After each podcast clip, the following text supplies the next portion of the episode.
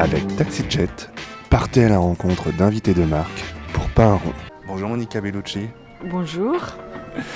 Ah, Excuse-moi, je viens de me rendre compte que j'avais pas appuyé sur le bouton. Ça, c'est les aléas Ouais. du direct. Donc, est-ce que tu peux recommencer?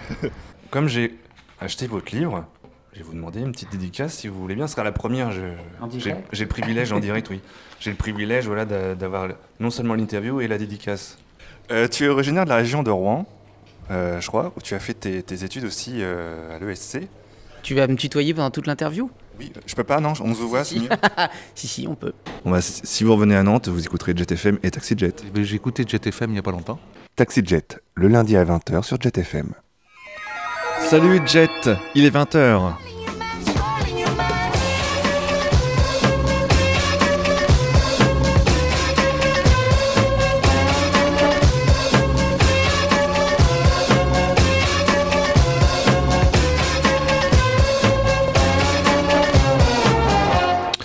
Bonsoir, bienvenue euh, sur ce nouveau vol à bord de TaxiJet. Euh, Vous êtes bien sur la radio curieuse 91.2 et euh, comme vous le savez, si vous avez euh, l'habitude de nous suivre, nous avons déjà reçu à bord de cette émission des acteurs, des chanteurs, des amuseurs, des blogueurs, des directeurs, que ce soit de journaux ou de festivals, et même des hardeurs, si si.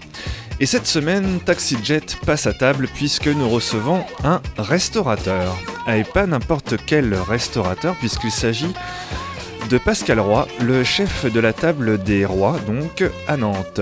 Un restaurant ouvert il y a tout juste trois ans, après plusieurs décennies d'attente pour Pascal Roy, et faisant suite également à son passage dans l'émission de télé Masterchef. Une émission qui va, à n'en pas douter, vous faire saliver, vous faire frétiller les papilles, mais que vous soyez végétarien ou végétalien ou pas du tout, euh, que vous ayez une intolérance au gluten ou pas du tout, euh, vous allez forcément y trouver votre compte puisque c'est avant tout de goût, de bon goût même, et de saveur d'ici ou d'ailleurs dont il va être question. Mais pour commencer, comme à notre habitude, le tube kitsch. Alors le tube kitsch démarre chacune de nos émissions et cette semaine on a choisi un tube kitsch de 1976. Alors euh, pourquoi cette année euh, 1976 justement me direz-vous? Eh bien euh, il y en aurait un qui aurait fêté son anniversaire tout récemment, hein, que ça ne m'étonnerait pas. C'est français, c'est kitsch et à TaxiJet on adore ça. Et alors cette semaine, euh, bah ça balance pas mal à Paris.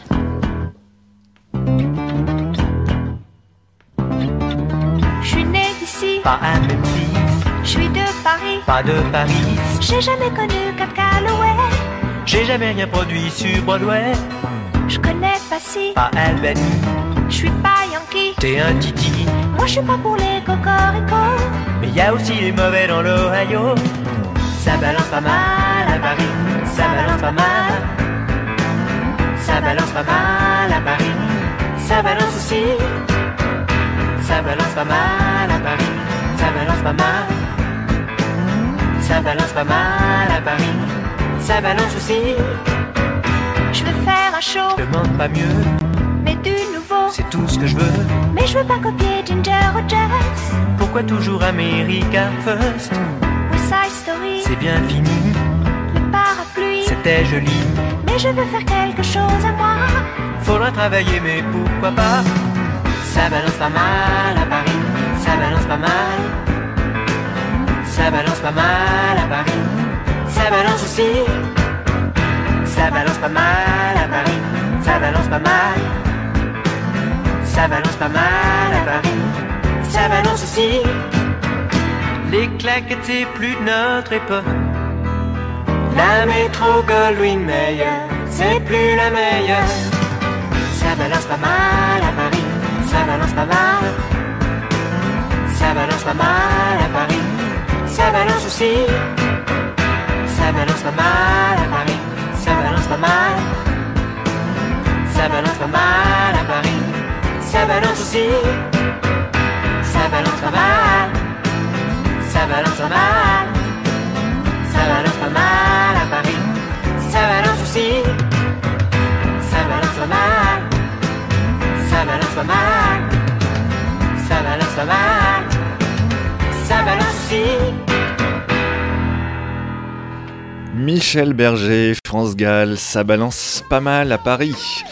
C'était pour le Tip Kitsch, euh, en ouverture de ce nouveau numéro de Taxi Jet. Vous êtes bien à bord, vous êtes bien installés confortablement euh, dans cette, euh, pour écouter donc cette, cet entretien avec Pascal Roy, donc le, chef du restaurant La Table des Rois à Nantes. C'est le menu de cette émission que l'on vous propose euh, ce soir.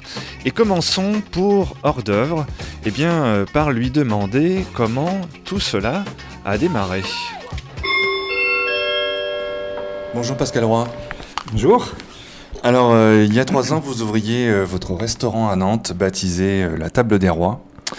Euh, après plusieurs décennies de patience, euh, je me suis euh, surpris à lire en fait. C'était donc un rêve que vous aviez depuis euh, tout ce temps? Oh, un rêve, oui. En tant que restaurateur, je ne sais pas, mais un rêve depuis 50 ans, puisque j'ai commencé à faire la cuisine à 5 ans. Et à 5 ans, je me suis dit, je ferai de la cuisine plus tard. Comme il y en a qui disent, je serai pompier, ou je serai policier, ou je serai, je serai aviateur. Moi, je voulais faire de la cuisine. Et puis, ben, 50 ans plus, 51 ans plus tard, voilà, c'est fait. Qu'est-ce qui a fait qu'à 5 ans, on se dit on va faire euh, de la cuisine C'est le fait de voir sa mère faire de la cuisine ou son père? Alors, c'était ma grand-mère, ma grand-mère dans la région de Saint-Étienne, et qui était une famille de chasseurs et qui faisait des lièvres, euh, du, du gibier, etc. Et je me rappelle, mon premier souvenir de cuisine, c'est un lièvre qu'elle a dépecé devant moi, et moi je trouvais ça tout à fait normal. Donc, euh, vous voyez ce que ça peut donner un lièvre. Et elle faisait des pâtés, elle faisait des terrines, elle faisait des, des civets de lièvre, c'était fantastique. Et moi j'étais toujours là quand elle faisait la cuisine. Et ça, c'était extraordinaire. Bon, vous êtes rattrapé depuis, hein, parce que vous avez une cuisine vé- végane. Oui, mais je mange aussi, aussi du lièvre, hein, toujours.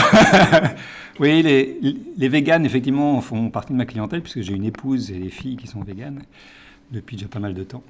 Et qui sont aussi sans gluten pour des questions de santé. Donc, euh, je dirais pas que j'ai baigné dedans euh, depuis longtemps, mais depuis quelques temps, oui. Et c'est ce qui m'a poussé à un certain moment, pas tout de suite, pas lorsque j'ai ouvert, mais à me dire tiens, euh, bah, des gens comme elle, il y en a d'autres. Et pourquoi pas Et donc, moi, je mange vegan aussi, il n'y a pas de souci avec ça. Et je me porte très bien. Merci de le dire. Alors, qu'est-ce que vous faisiez avant? Vous étiez à Nantes Ouh là là, avant, alors, avant d'ouvrir le restaurant avant d'ouvrir un restaurant, tout à fait avant, j'étais euh, au Longeron, pas très loin d'ici, à côté de Cholet, et euh, dans les vêtements professionnels. Donc j'étais directeur commercial et je m'occupais plus particulièrement des marchés administratifs. Vous voyez, rien de très euh, ah, créatif, oui, en- oui, dans un sens, parce que vêtements professionnels, ça veut dire aussi créativité, puisque ce sont des vêtements qui sont portés par des gens dans les sociétés pour véhiculer l'image de la société. Donc on créait les vêtements et on les vendait également dans le domaine administratif. Donc la Sémitane, par exemple, c'était nous. Euh, C'est vous le responsable des tuniques vertes et, et noires Exactement. et puis, bah, ça c'était, euh, c'était, c'était jusqu'à 8 ans auparavant, puisque je suis arrivé dans la région euh, il y a maintenant 9 ans. Et avant, bah, j'étais toujours dans le textile. J'ai commencé dans le textile, j'ai continué dans le textile. Entre les fils, les filatures, les tissages, les- le linge de table euh, dans la région du Nord. J'ai beaucoup vécu dans le Nord. Et voilà, et toujours dans le domaine commercial et toujours pratiquement dans le domaine de l'exportation. D'où mon attrait, mon attirance importante pour les produits euh, d'ailleurs. Et donc, euh, vous voyez que j'ai une cuisine aussi euh, Oui. très tournée vers l'ailleurs. Et je, me nomme locavore et ailleurvore. On va en parler. Et puis donc en, en 2012, euh, vous participez à l'émission Masterchef. Euh, comment est-ce qu'on décide de, participer à ce type d'émission? On ne décide pas de participer à ce genre d'émission. On se dit, tiens, ça serait pas mal si je pouvais y aller, mais de toute façon, c'est pas pour moi. Euh, je regardais ça en boucle, puisque moi, c'était la troisième émission, et les deux précédentes, je regardais vraiment en boucle et en replay, et voilà. Et puis, mais je me disais euh, parfois, mais c'est vachement compliqué quand même. Bon, je fais la cuisine depuis très longtemps, mais la cuisine amateur. Est-ce que, ça, est-ce que ça peut marcher? Et puis un jour de décembre, il faisait pas beau à Nantes, comme ça arrive quelquefois. Et euh, bah, je me suis mis sur le site de TF1, j'ai rempli un dossier. Il fallait une photo, des recettes originales et un dossier euh, qu'il fallait bien deux heures pour pouvoir remplir. J'ai fait ça en ligne. En photo, je me suis dit, je ne vais pas me mettre en cuisinier parce que voilà. Donc euh, j'avais une passion à l'époque que j'ai toujours, mais que je peux moins assouvir en ce moment, c'est la course à pied. Et la course à pied sur les long- très longues distances, donc le, le trail en particulier. Et donc j'ai mis une photo en train de courir, en train de tomber sur le photographe d'ailleurs, au. Trèfle de Paris, euh, une année auparavant. Et c'est ça qui a apparemment euh, Plus à la production. plu à la production. Et euh, bah, j'ai eu un premier appel, premier coup de fil, deuxième coup de fil, deuxième dossier, euh, première sélection, un casting télé, une deuxième sélection, euh, etc., etc. Pour arriver jusqu'au 100 premiers, il y a quand même un parcours du combattant, Ouais. de 20 000 jusqu'à 100. Mhm. Et puis après, ben, c'est là que ça commence. Et on se dit. euh, Mais je me suis toujours dit, c'est pas possible que je sois là. Et jusqu'au dernier jour, c'est-à-dire après huit semaines, ou oui, c'est ça, c'était sept semaines précisément. Après sept semaines d'émission, je me suis dit, euh, c'est marrant, je suis toujours là. C'est- Qu'est-ce que vous, vous imaginiez, vous pensiez que cette émission pourrait vous apporter? Au départ, c'était plutôt un amusement, un challenge. Ou un challenge, un amusement, d'ailleurs. Pas un tremplin pour ouvrir un restaurant. Parce que je voulais faire de la cuisine, donc depuis toujours, sans savoir exactement ce que je voulais faire. Euh, j'ai fait, euh, après mon bac, j'ai fait préparation HEC, j'ai fait une école de commerce à Lille, etc. Mais j'ai toujours fait la cuisine dans ma vie et la cuisine a toujours fait partie de ma vie. Mais ma vie professionnelle était différente. Voilà. Masterchef, progressivement, je me suis dit, euh, il faut que j'en fasse un métier. De toute façon, ça ne peut pas s'arrêter là. Parce que je suis pas trop mauvais, finalement. euh, et plus j'en fais, plus j'aime ça. Mhm. Et plus je découvre, parce que le gros avantage de Masterchef aussi, c'est qu'on rencontre des chefs étoilés, Mhm. des chefs extraordinaires qui donnent leur petit coup de main, euh, leur gros coup de main d'ailleurs, et euh, ça permet de s'améliorer très vite. Et c'est pour ça que progressivement, je me suis dit, tiens, j'ouvrirais bien un restaurant. Mhm. Et puis, certaines personnes ici dans le coin, euh, que j'avais vues avant la première épreuve d'ailleurs, m'ont dit, euh, et je vais le citer, c'est M. Cadio, qui est Société Berja, qui est vice-président de la Chambre de commerce, euh, qui m'a dit, si vous arrivez dans les dix premiers, je vous aide. Il y en avait encore 100 avant moi. hein. je lui ai dit, bon, allez, il faut y aller. Et euh, bah, je suis arrivé huitième.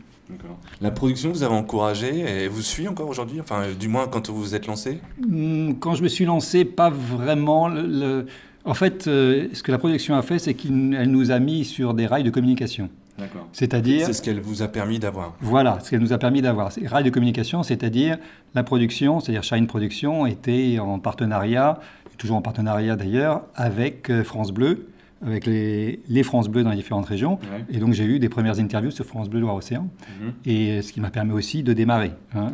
Et puis, euh, certains partenaires aussi dans la presse.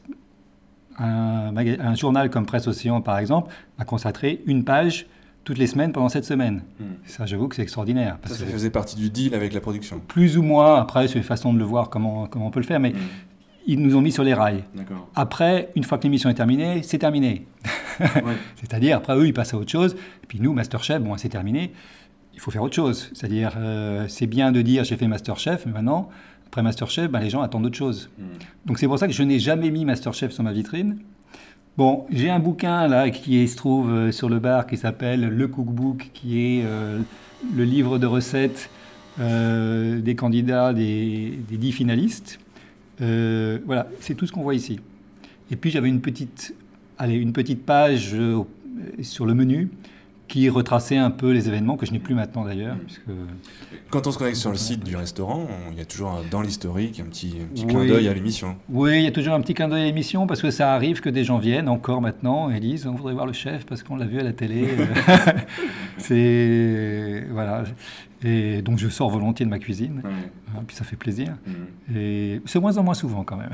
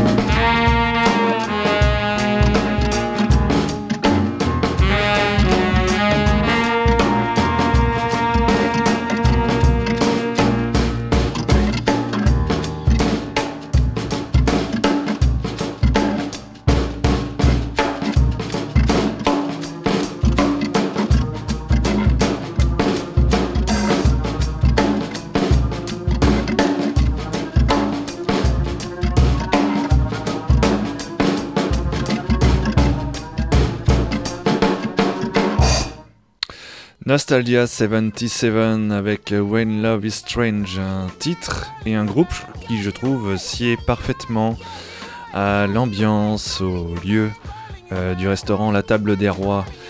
Je sens que l'appétit euh, commence à venir chez vous et que vous avez de plus en plus euh, faim, vous avez envie de vous mettre quelque chose un petit sous la dent, hein, ça- ça- ça- cette émission vous, vous, vous met en appétit, vous donne l'eau à la bouche, et bien on continue. Deuxième euh, partie de notre entretien avec Pascal Roy. On va passer maintenant au plat, en compagnie de Pascal Roy, et partons donc à la découverte de sa cuisine végane, mais pas uniquement, sans gluten, raffinée et gourmande. Allez, bon appétit. Sur le site aussi que ça fait donc 3 ans, on l'a dit, hein, que le restaurant est ouvert, et que vous avez accueilli 36 000 clients. ça paraît quand même euh, hallucinant. Euh, le restaurant est ouvert, faut dire, euh, le midi et le soir, et depuis peu, euh, donc du mardi au samedi, et depuis peu aussi, vous faites de, de- de la vente à emporter. La, la capacité de couvert par, par jour, c'est combien maximum que vous pouvez faire? Alors, il faut savoir qu'on est deux en cuisine et deux en salle. Donc, deux en cuisine et deux en salle, ça veut dire que notre capacité n'est pas extensible. On a 46 places assises. On ne fait qu'un service. On pourrait faire deux services euh, sans trop de problèmes. Mais deux services, ça veut dire un service qui est rallongé, ça veut dire des mises en place allongées, et avec le personnel qu'on a, on ne peut pas. J'ai fait le choix d'avoir un personnel, euh, je dirais, réduit. Euh, vous savez comme moi que les charges sont importantes, les charges sociales, les charges de façon générale. Et donc, j'ai fait une étude, et ça c'est mon avantage, mon avantage d'avoir travaillé dans le business pendant 30 ans auparavant, c'est que pour passer, pour couvrir les charges et les frais supplémentaires pour un deuxième service et augmenter la capacité, il faudrait, euh, il faudrait pratiquement le double euh, du nombre de couverts que j'ai actuellement. Donc 46 couverts, effectivement, plus une terrasse très agréable l'été. Euh, petite terrasse avec euh, deux érables magnifiques qui appartiennent à la ville. Et euh, voilà. Alors, ce qu'il faut préciser aussi, c'est que je ne suis plus ouvert tous les soirs du mardi au samedi, mais uniquement du jeudi au samedi. D'accord. Question familiale. Voilà. Et à la vente aussi à emporter, comme je disais. euh. Vente à emporter. Ça, c'est nouveau, ça hein Alors, récent la vente à emporter, vente à emporter et livraison à domicile, hein, c'est deux choses un peu différentes. Oui. De temps en temps, il y a des gens qui viennent pour nous acheter un plat. Effectivement, c'est surtout le midi. Et vente à domicile avec une société qui s'est installée euh, à Nantes depuis pas très longtemps, qui s'appelle Take Eat Easy, Mhm. euh, sur Internet. Vous tapez le nom sur Internet.fr et là, vous avez les restaurants euh, qui peuvent euh, vous livrer, justement. Mhm. Eux s'occupent de la logistique. Et donc, nous avons une sélection le midi avec des plats plutôt simples, le plat du jour, le poisson, la viande, des, des burgers et des salades, des desserts aussi du jour.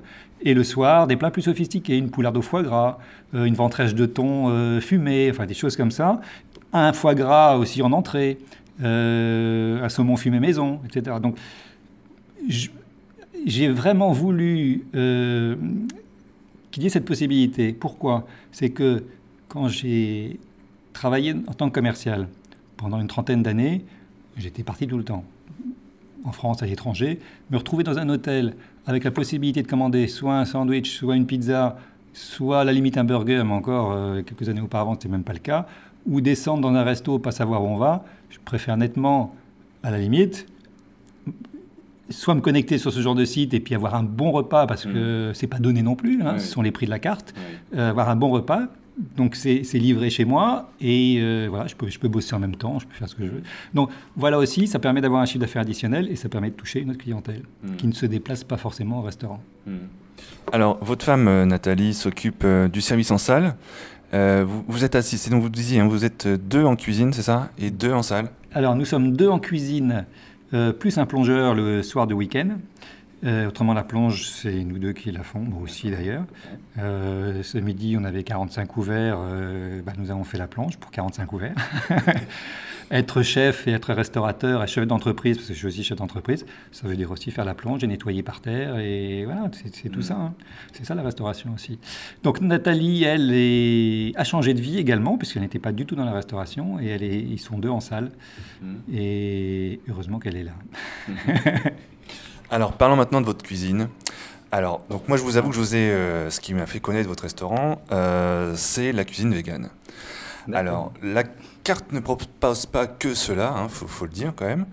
Euh, mais vous vous défendez donc de proposer une véritable cuisine végétalienne et non pas une adaptation en fait de la cuisine traditionnelle à la mode ou à la sauce végétarienne ou, ou végétalienne. Tout à fait. Alors, le végétalisme euh, est venu relativement tard dans notre restaurant, c'est-à-dire il y a une toute petite année. Euh, auparavant, je faisais bien quelques plats. euh, quand on me demandait, végétarien ou végétalien, de servir un plat ou une entrée végétalienne, ben, je puisais un peu à droite et à gauche, je piquais dans les garnitures d'un plat, dans la garniture de l'autre, et j'essayais de mettre ça ensemble. Puis je me suis dit, à un moment, non, c'est pas bien, puisqu'il n'y a pas de cohérence. Il faut une cohérence. Les végétaliens ou les végétariens, euh, ils ont le droit de manger des plats qui sont construits, qui ont une histoire, qui viennent de quelque part, qui sont créés, et non pas, euh, je quelques grappillés euh, à droite et à gauche. Et surtout qu'avec une épouse et des filles qui sont dans ce domaine-là et qui font la cuisine tout le temps, c'est elles justement qui m'ont donné l'idée et l'envie d'aller plus loin là-dedans. Donc depuis, depuis une toute petite année, nous proposons un menu végétalien 100% le soir, entrée, plat et dessert, des plats végétaliens le midi. Euh, voilà, et donc j'essaie de travailler, ou je dois travailler justement avec des produits qui sont moins connus, Euh, avec beaucoup de graines, beaucoup de fruits secs, donc Mm. les noix de cajou, la- l'amande, ce, ce genre de choses, et des super aliments. Alors, moins connus, euh, mais qui permettent aussi d'agrémenter pour donner euh, des nutriments, des vitamines, des oligo-éléments, etc., qui sont nécessaires. Donc, c'est pas seulement une cuisine végétalienne avec du goût, mais c'est une cuisine végétalienne aussi qui permet de se nourrir Mm. euh, complètement et de sortir de là avec les protéines qu'il faut, avec les vitamines qu'il faut, avec, les- avec tout ça. Quoi. Donc c'est pour ça que les super aliments sont importants. Super aliments que je traite aussi dans la cuisine, entre guillemets, euh, non végétalienne. Oui. Hein, euh, puisque, par exemple, j'ai des crèmes brûlées le soir dans un menu, rien de végétalien, puisque c'est des crèmes brûlées avec du lait. Encore que je suis en train de mettre au point une crème brûlée végétalienne, c'est autre chose. Mais avec euh, des racines de maca, de lucuma, euh, de l'açaï.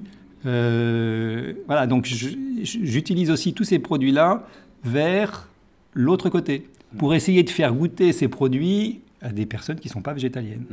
Mais ce- que je vois, et ça c'est très net, quand les gens viennent en couple ou à plusieurs, quand une personne est végétalienne et pas l'autre, il arrive que l'autre personne, alors qu'elle a le choix des menus avec de la viande, du poisson, d'autres choses, prenne un menu végétalien pour voir ce que c'est. Ça, c'est ce que vous avez observé depuis un an? C'est ce qu'on observe depuis un an, exactement. Et l'autre côté, bien sûr, est vrai, c'est-à-dire la personne qui vient pour son menu végétalien vient en couple, par exemple, l'autre personne peut avoir son menu avec sa viande, son poisson, euh, son foie gras, ce qu'il veut, sans compromis. Donc tout le monde, euh, les deux personnes peuvent manger ce qu'ils veulent sans compromis. Et c'est ça qui est bien, justement. C'est ça que j'ai voulu faire, non pas un 100% végétalien, mais un 100% végétalien, un 100%, euh, comment on peut dire ça Euh, Cuisine flexivore, quoi, si vous voulez. Hein voilà. Un carnivore euh, Ou friendly carnivore. ou vegan friendly. Surtout pas, dit, surtout pas dire cuisine normale. hein. La cuisine est genrée, en fait. voilà. Quel retour, en fait, vous avez de la clientèle euh, au regard de cette carte?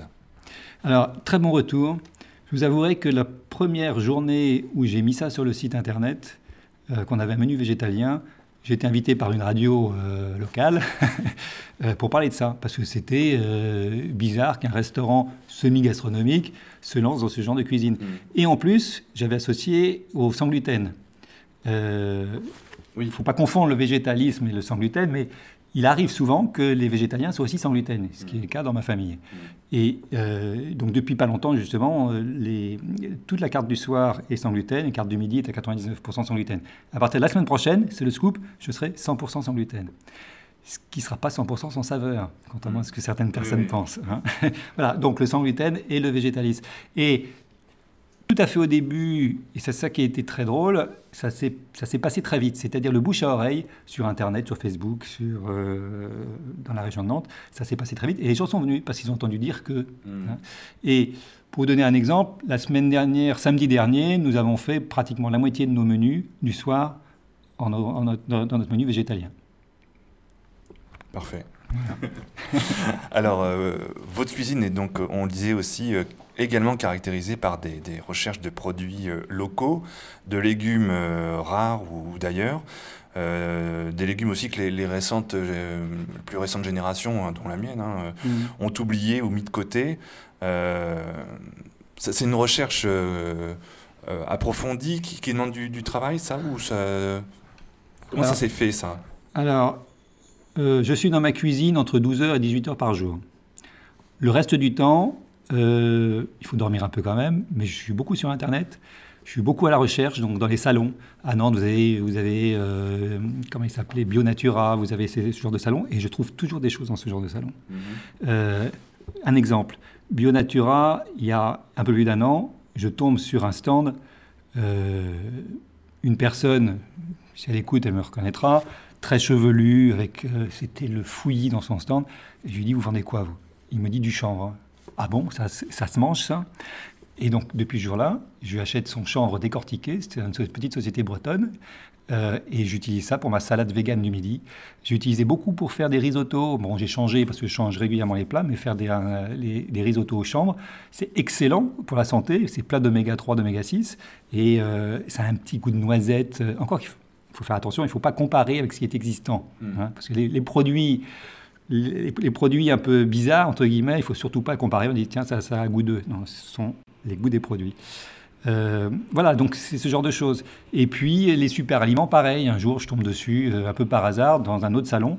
Et puis je goûte. euh, C'était de l'açaï. Je me dis, mais c'est super, ça, ça ferait très bien dans une crème brûlée. Six mois après, je l'ai je mis dans une crème brûlée. Voilà, c'est comme ça. Et puis, et puis, et puis, je lis beaucoup. J'ai des livres anciens. Euh, sur l'étagère, dans la salle à côté, j'ai un livre euh, de cuisine du XVIIe siècle. Et là, vous trouvez des choses extraordinaires dedans. C'est là où j'ai trouvé la bardane. La bardane, tout le monde sait ce que c'est, mais personne n'en mange, sauf les Japonais. La bardane, c'est une plante que vous trouvez pratiquement partout en France dans la campagne. C'est ce genre de plante avec la fleur euh, un peu mauve, violette, et puis les petites épines, et vous lancez ça, et ça s'accroche sur votre pull. Voilà, quand vous étiez gamin, vous le faisiez. Eh ben, euh, vous pouvez manger la racine, et c'est excellent, la racine de bardane. En France, on ne la mange pas. Au Japon, ils la mangent. Donc, la bardane que moi, je cuisine, et aujourd'hui, j'ai une entrée avec de la bardane et des crônes, justement, autres euh, légumes oubliés. J'ai une entrée bardane et crônes. Je suis obligé d'importer ma bardane du Japon. Elle est déshydratée, je la réhydrate, je la recuis, etc. Et je, mets- je fais ça avec, des crônes. Que je propose soit tel quel, avec un mélange d'herbes, de la coriandre, euh, du persil, des tas de choses dedans, ou alors avec une crème de foie gras, savez, le végétalisme et, et autres. Voilà, donc c'est un- une de mes entrées. Et, et la bardane, euh, c'est une plante que vous trouvez partout.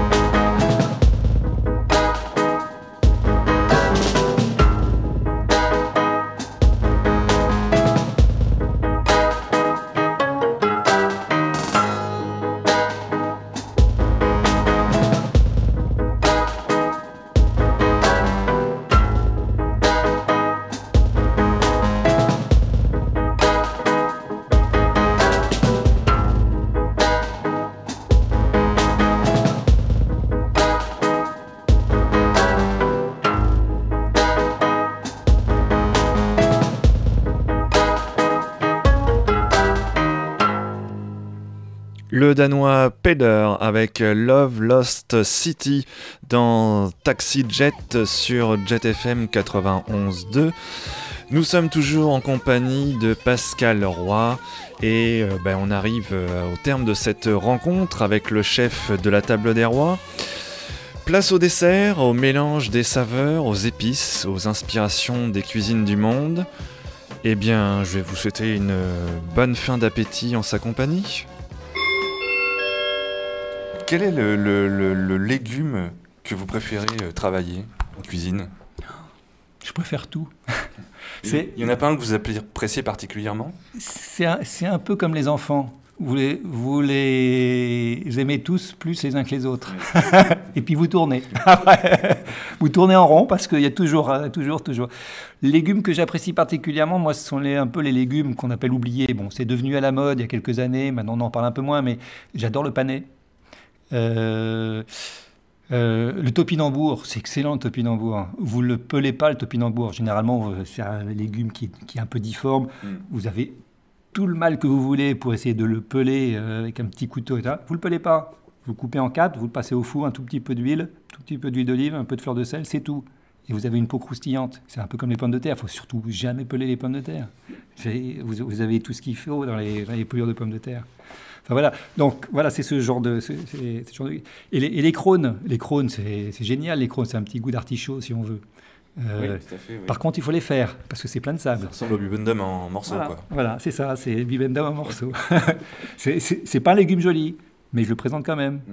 Et puis la lentille, justement, dans le menu Que vous- végétalien. Excusez-moi, que le, le crône que vous colorez aussi. Ah, ça c'était le menu précédent. Ça c'était euh, effectivement, je faisais des pickles de crône à la betterave. C'est ça. Donc ils étaient un peu translucides, roses, rouges, Mm. euh, crus. hein, surtout pas crus. En fait, c'est comme pour un pickles. Vous faites chauffer votre euh, vinaigre blanc. Une fois qu'il est bien chaud, vous le versez sur les légumes crus et vous attendez quelques jours. Mm.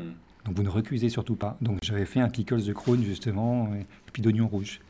Voilà, Oui, effectivement. hein. Alors, euh, votre cuisine aussi se plaît à, à mélanger les saveurs de, de différentes cuisines du monde, hein, on l'a dit, Ouais. aussi bien africaines, orientales que asiatiques. Euh, c'est le fruit de voyage ou encore une fois de documentation? Je dirais que c'est le fruit de mon attirance pour l'ailleurs, pour les autres pays, pour les autres cultures.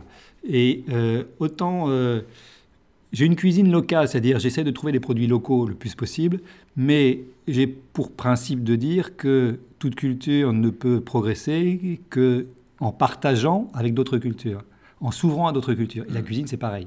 La, la- la culture de, la, la culture culinaire ne peut progresser que, en, euh, que de cette façon-là. C'est pour ça que, par exemple, euh, je suis en train de chercher un exemple euh, actuel. J'ai justement, j'ai dans mon menu végétalien une entrée qui est un dalle de lentilles.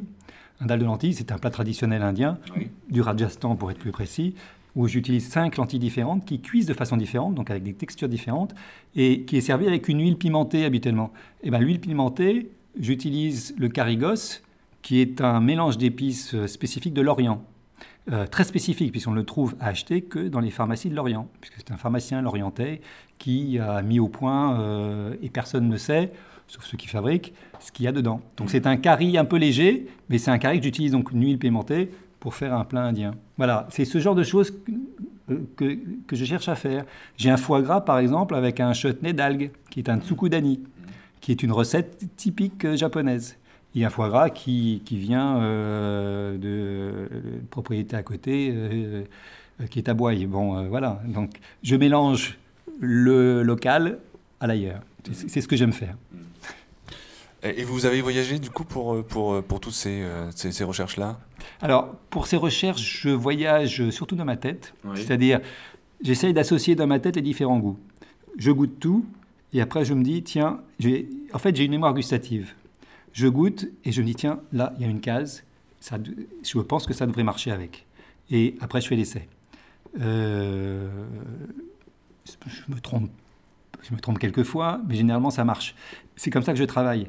Euh, en 30 ans de carrière dans l'industrie, j'ai voyagé énormément dans tous les pays du monde. Euh, et là, j'ai des souvenirs gustatifs de certains produits que je retrouve maintenant. Hein. Euh, par exemple, mon premier pays, quand j'ai commencé à travailler en 1981, c'était la Finlande. J'allais vendre du fil en Finlande. Bon, et euh, mon agent finlandais m'avait emmené dans le nord de la Finlande et on avait mangé du renne séché et en dessert des framboises jaunes congelées avec un caramel extrêmement fort. Je l'ai refait ici. Et le renne séché, il m'avait, euh, il avait fait ça avec une soupe. euh, bon, et j'ai dit tiens, ça serait pas mal. Donc j'ai fait euh, du cerf. Bon, c'était pas du renne que j'ai trouvé, mais du- un, un filet mignon de cerf que j'ai fumé et séché parce que je fume moi-même, je déshydrate. Euh, j'ai un germoir pour les graines germées. Enfin, j'essaye aussi d'avoir une production locale locale, hein, Oui. c'est-à-dire locale euh, personnelle. Voilà. Des productions aussi au sein, du, au sein de la cuisine. Et production au sein de la cuisine, justement. Et puis il y a aussi euh, l'œnologie au sein du restaurant, euh, notamment l'accord au- proposé donc à la carte, euh, qui donc propose l'accompagnement donc euh, au verre euh, pour le plat. C'est votre femme Nathalie qui, propose les vins à la clientèle. Mais comment se fait la sélection? Ah, ah. Alors, la sélection est simple. Il faut qu'on ait un coup de cœur tous les deux. C'est-à-dire Nathalie et moi, on goûte les vins. Si on a un coup de cœur tous les deux, on prend. Même si, alors attention, on a déjà un qui est sur la carte, c'est-à-dire on essaie d'être cohérent sur le plan du, du vin, des appellations sur la carte. Mais si on a un coup de cœur, on le met. Si on n'a plus le coup de cœur, on enlève. D'où l'intérêt des clients qui laissent un petit fond dans la bouteille, parce que ça permet de regoûter. Et il m'arrive, il m'est arrivé plusieurs fois d'ailleurs, de dire ah ce vin-là c'est plus du tout comme il était avant, ou on a des goûts hein, qui changent. Et ben on le prendra plus, on prendra autre chose. Voilà. Et donc les, on travaille avec tout le monde, avec les propriétaires, avec les vignerons, avec les, euh, avec les cavistes, euh, avec les négociants, etc. À partir du moment où ils savent ce qu'on veut, on leur dit on va être surpris. Mais il faut qu'on ait le coup de cœur tous les deux. Mais on va être surpris. Et donc ils nous font goûter. Ils viennent, ils font goûter. Si on aime, on prend. Si on n'aime pas, on prend pas et on le dit. hein. Euh, par exemple, j'ai goûté hier un pinot noir qui m'a pas plu du tout. Je lui ai dit ton vin, il est pas, pas GG, on ne l'aura pas. et il faut goûter, goûter régulièrement. Hein, Ça c'est important. Et dans la région, euh, on a des pépites dans la région. Dans le muscadet, on a une carte de muscadet avec une douzaine de muscadets. Euh, on pourrait en avoir 30. Ils sont tous différents les uns des autres. Et il y a des vieux millésimes et des choses extraordinaires. Euh, ici, je dirais, on a de la chance à Nantes, on a les muscadets, puis on a les vins euh, d'Anjou, et puis plus loin, les moelleux, les secs, les, rouges, on a tout ce qu'il faut. hein. Euh, votre cuisine n'est pas forcément gastronomique, on le disait tout à l'heure, semi-gastronomique, bien que raffinée. Ça s'explique aussi peut-être le prix de la carte. La gastronomie, c'est une évolution vers laquelle vous pourriez aller? La gastronomie, en fait, il faut s'entendre sur ce que ça veut dire. Euh, Bon, on voit un peu ce que c'est, c'est-à-dire tout de suite le, le- le- le- Alors. le haut, de la, le haut de gamme de, de- de- du restaurant, euh, quitte à rentrer euh, dans certains guides Alors, voilà. Alors, un restaurant gastronomique, d'abord, doit avoir le personnel en conséquence. Je ne dis pas qu'on n'a pas le personnel qu'il faut, mais il faudrait doubler le personnel. Il faudrait passer, non pas euh, une minute sur l'assiette quand on les monte, l'entrée, le plat ou le dessert, mais il faut trois minutes, il faut une personne qui mette les petites choses au bon endroit. C'est la- l'attention portée au client qui va avec. C'est l'attention portée. Je ne dis pas qu'on ne porte pas attention aux clients, mais on est plutôt. Moi, je, je m- je me dis bistrot semi-gastronomique. Hein, voilà, c'est ça. Parce que restaurant gastronomique aussi, ça, ça peut vouloir dire ouh là là, c'est guindé, euh, c'est. Il faut surtout pas parler haut, etc. C'est un euh, peu élitiste, on ne veut surtout pas faire ça. Euh, Nous, notre propos avec Nathalie, c'est de euh, donner envie aux gens de faire des essais. Quand ils voient la carte, quelquefois, ils nous disent Mais on n'y comprend rien. Et c'est vrai, il y a des termes. C'est vrai qu'il y a un lexique. hein. Il y a, il y a C'est Alexis. le premier restaurant, il y a un lexique. Ça, ça n'existe pas chez McDo. Bah oui, parce que, parce que, parce que Nathalie, euh, elle me disait oh, écoute, je passe 10 minutes à chaque fois à expliquer ce qu'il y a, euh, tu pourrais pas faire un petit truc Euh, bah, Ok, je vais faire un lexique. Donc j'ai fait un lexique. Et, et c'est très pratique, en fait. Comme ça, les gens savent ce que c'est que la bardane, le tsukudani, le yubeshi, euh, la ventrèche. On a une ventrèche de thon, qui sait ce que c'est qu'une ventrèche? Ce genre de choses. Et ça donne un peu de lecture aussi. voilà. Mais donc on veut donner envie, on veut pas être gastronomique. Quand je dis semi-gastronomique, quand on dit moitié, c'est déjà dévalorisé. Donc s'il y a un autre terme, je prendrais bien l'autre terme. vous voyez Hein, mais voilà, on veut, donner envie aux gens de voyager, donner du plaisir, surtout découvrir des choses. Pourquoi venir au restaurant pour manger la même chose que chez soi hein Euh, et dans une ambiance qui soit détendue, où on ait le sourire, et puis on ait du bon vin. Voilà, c'est tout, c'est pas plus. Pour finir, est-ce que vous travaillez sur des évolutions? J'imagine que oui. On en discutait encore un petit peu tout à l'heure. Là, il y a sans cesse des, des- des recherches. Alors, les évolutions, je vais peut-être vous faire plaisir un peu plus, c'est plutôt vers le végétalisme qu'on va s'orienter. Je suis pas militant, mais Mais moi non plus, mais j'aime bien. Euh, c'est plutôt là-dedans que je vais essayer effectivement de créer, parce que je pense que c'est, et là je suis très sérieux, je pense que c'est l'avenir de l'alimentation dans le monde. Euh, on peut manger de la viande, du poisson, il n'y a pas de souci. Mais si tout le monde se met à manger de la viande, et les Chinois se, euh, mettent à manger de la viande comme ils commencent à faire euh, maintenant, il n'y aura plus assez de viande sur la planète, ou alors on va trouver des moyens, on va cloner, ce qui est déjà fait d'ailleurs, on va trouver des moyens pour que tout le monde puisse manger, donc au détriment de la planète. Ça, ce sont les excès de l'industrie alimentaire qu'on dénonce. Les excès de l'industrie alimentaire. Et pour être écologique sans que ce mot-là soit péjoratif, eh ben, il faut se retourner vers les plantes, tout simplement. Et les plantes, il y en a beaucoup. Je parlais de la bardane tout à l'heure, mais il y en a plein d'autres et qui vous apportent toutes les protéines qu'il faut. Les plantes, les graines, les fleurs, les, tout, tout, tout ce qui est racines. Les algues, c'est extraordinaire les algues. Moi, j'utilise souvent les algues dans la cuisine.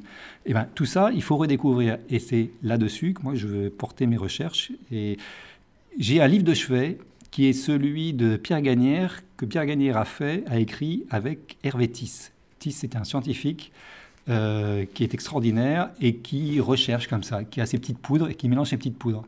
Ces petites poudres qui sont 100% naturelles. Et euh, ils sont partis d'un livre euh, du XVIIe siècle, un livre de cuisine, et ils ont décortiqué le bouquin et ils discutent là-dessus. C'est un bouquin qui est extraordinaire parce que il rattache ce que nos ancêtres, bon, euh, nos prédécesseurs dans le domaine de la cuisine faisaient, sans connaître d'ailleurs la valeur des aliments. Quand je dis la valeur, c'est ce qu'il y avait dedans, hein, les vitamines, tout ça, mais qui prenaient les bonnes choses et qui les transformaient.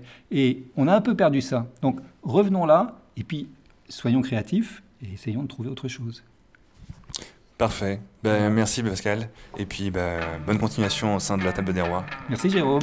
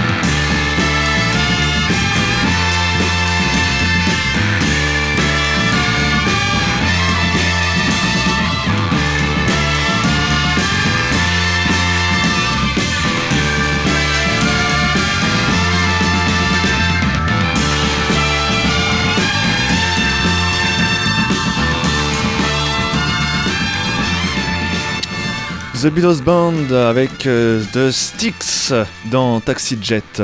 Ce soir à 20h45 sur Jet FM.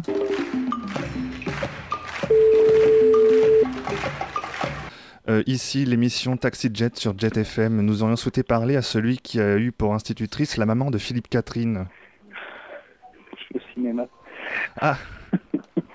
Je savais bien qu'on dérangeait. Le dernier quart d'heure, l'instant où tout peut arriver, et surtout le pire. Pour jouer ou intervenir à l'antenne, tapez 1. Ah. Pour contacter la rédaction, tapez 2. Nous tapons 1.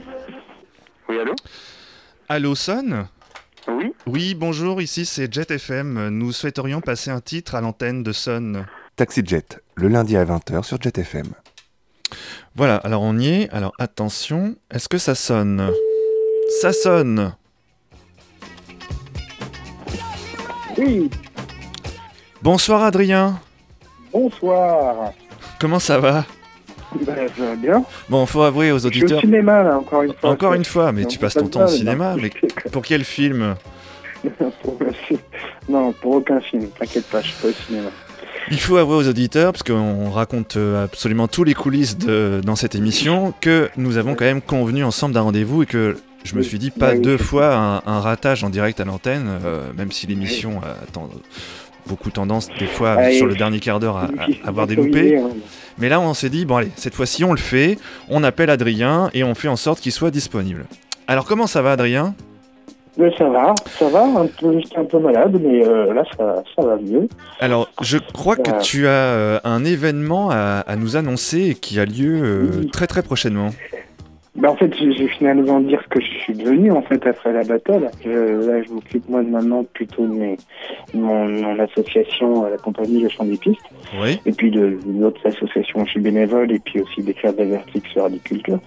Mais euh, je fais principalement euh, donc, euh, bouger un peu mon assaut qui s'appelle la compagnie des champs des pistes et qui propose demain euh, une soirée à Pollen.